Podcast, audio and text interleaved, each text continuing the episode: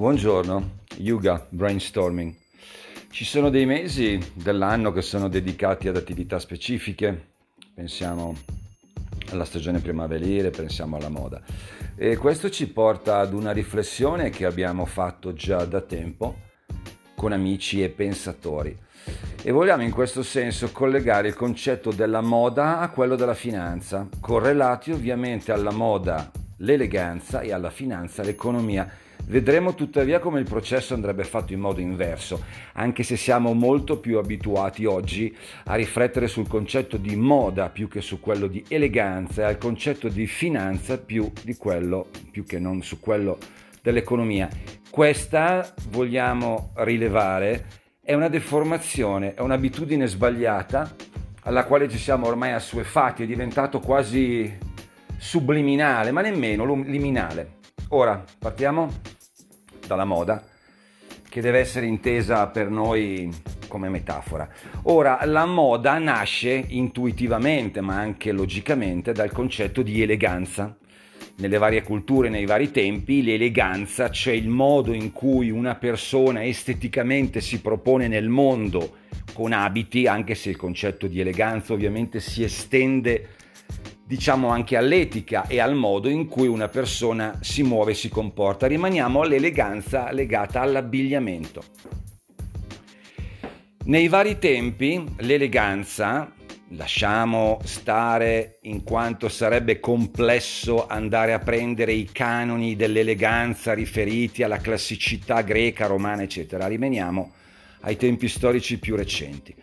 Dunque, l'eleganza nella sua sofisticazione porta in un certo senso, in un qual modo, maison particolari piuttosto che atelier, a creare, a generare delle direttive, dei trend o dei diktat di moda. Dunque dall'eleganza per sofisticazione abbiamo la nascita della moda, le mode. Mm, il termine forse abusato va di moda, è di moda, è di tutti e per tutti compreso. Tuttavia ci rendiamo conto come spesso pensiamo di essere eleganti perché alla moda, cioè la signora che per taglia non si può permettere, nel senso dell'eleganza, certe vestizioni, diciamo, va di moda il leggings viola, mettere il leggings viola è di moda, ma una signora o un ometto con taglia, statura e linee non adatte non potrà star bene. Dunque, come mai non sto bene se sono alla moda? Eh, ma non sei elegante. Dunque, oggi sappiamo che nel momento in cui la moda si allontana eccessivamente dalla eleganza e come una meteora impazzita si sgancia dall'orbita metaforica geostazionaria, se lo stazionamento geologico è la Terra, va in onda e dunque oggi la moda è scollegata dall'eleganza per i motivi chiari, in parte spiegati o comunque che sono davanti agli occhi di tutti. Ugualmente succede questo per la finanza. Ora non possiamo pensare ad una finanza senza un'economia, perché la finanza legata al nulla non esiste. Dunque, se nei momenti storici lasciamo stare il caso dei bulbi, prima, una delle prime bolle, diciamo, storiche studiate e registrate in Olanda, eccetera, lasciamo stare quello, rimaniamo comunque sul concetto di economia che sviluppa e sulla piattaforma economica si sviluppa una finanza.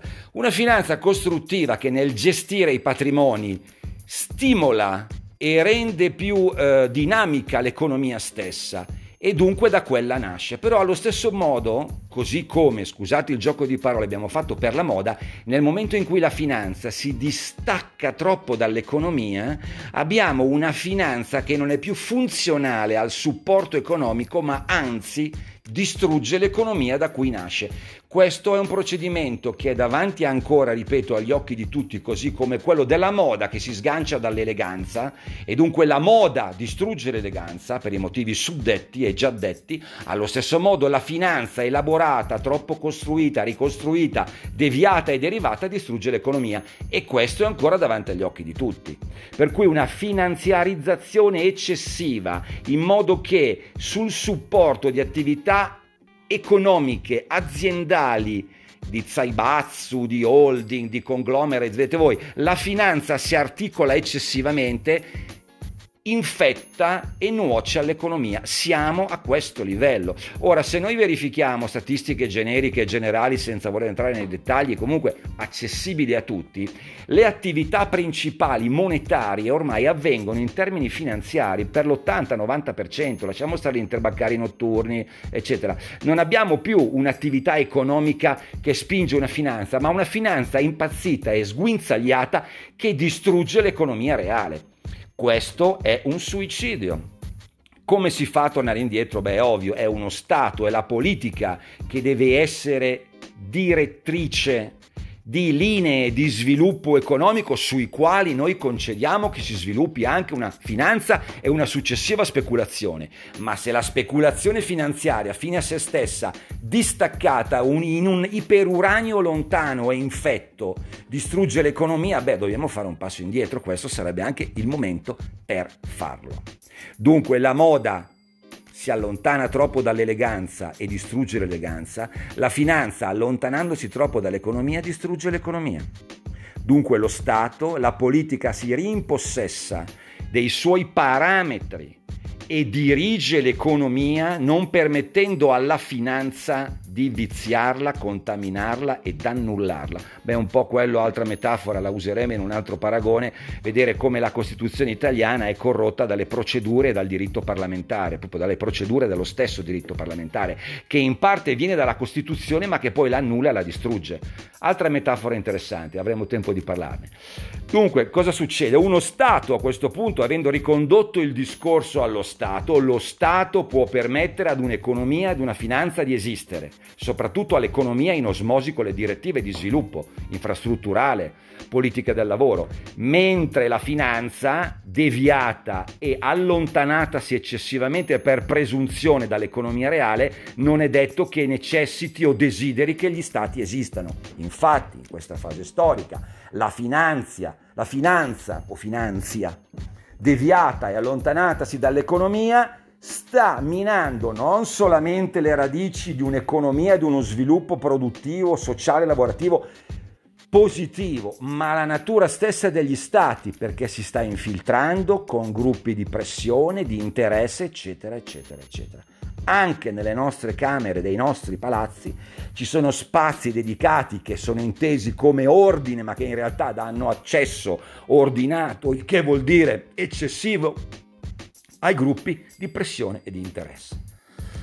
Veniamo dunque alla conclusione. Oggi Yuga Brainstorming porta a questa riflessione fondamentale e sostanziale. Così come la moda in Italia siamo maghi nell'assistere a questo eccessivo barocchismo che ci ha allontanato in sfilate che dovevano proporre eleganza ma che propongono l'opposto dell'eleganza in nome di una moda inventata allo stesso modo, una finanza troppo creativa, troppo inventata, troppo deviata, troppo mal derivata sta distruggendo gli stati, le nazioni, le regioni, i comuni e addirittura il progetto di comunità europea che essendo troppo legato ad una idea mal gestita di finanza e di economia sta, abbiamo visto qua davanti agli occhi di tutti, insomma per claro, distruggendo se stesso, il progetto stesso che doveva essere un, processo, un processo e un progetto di comunione, di ideale, di politica, di federazione, di vita e di lavoro e di armonia. Qui penso concludo, mi sono un po' dilungato, ma come non fare altrimenti? Yoga Brainstorming, arrivederci.